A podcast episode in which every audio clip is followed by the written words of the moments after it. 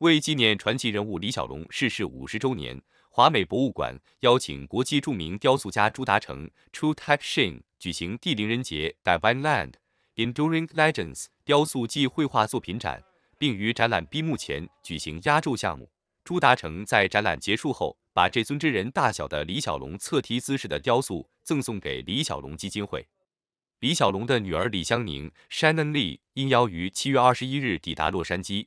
与朱达成大师签署赠送雕塑协议书，他回赠其着作《似水无形：李小龙的人生哲学》（Be Water, My Friend: The Teachings of Bruce Lee） 给朱达成留念。We're very honored to have her here today. She was not able to be in town in the previous days, but did squeeze time out of her busy schedule to be with us today. So we're waiting to welcome her and uh, knowing that uh, this the really significant uh, thing that will be happening at the press conference today is that Mr. Chu will be handing over the Bruce Lee statue that you see behind me to uh, Shannon because he's donating it to the Bruce Lee Foundation.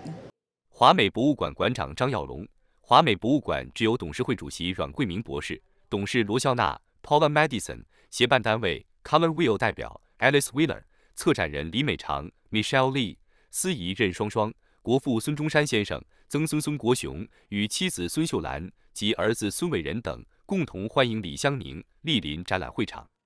李香凝表示，由于洛杉矶华埠已经有一尊李小龙雕塑，他计划将这尊雕塑运至西雅图，毕竟当地是其父亲安息之地。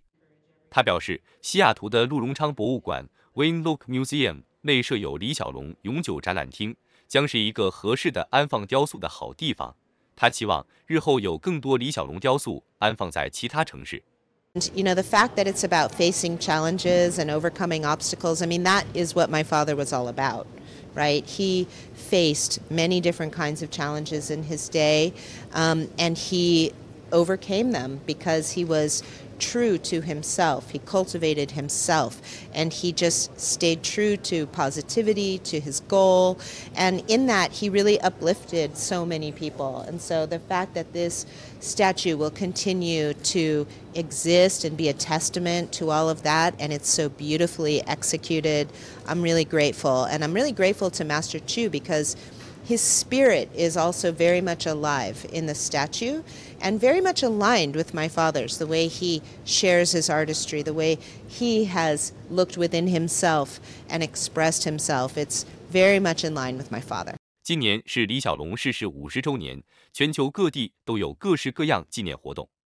这些纪念活动验证了他生前所取得的成就，至今人们仍然在谈论他，谈论他留下的事迹对当代的影响。全美电视台记者洛杉矶采访报道。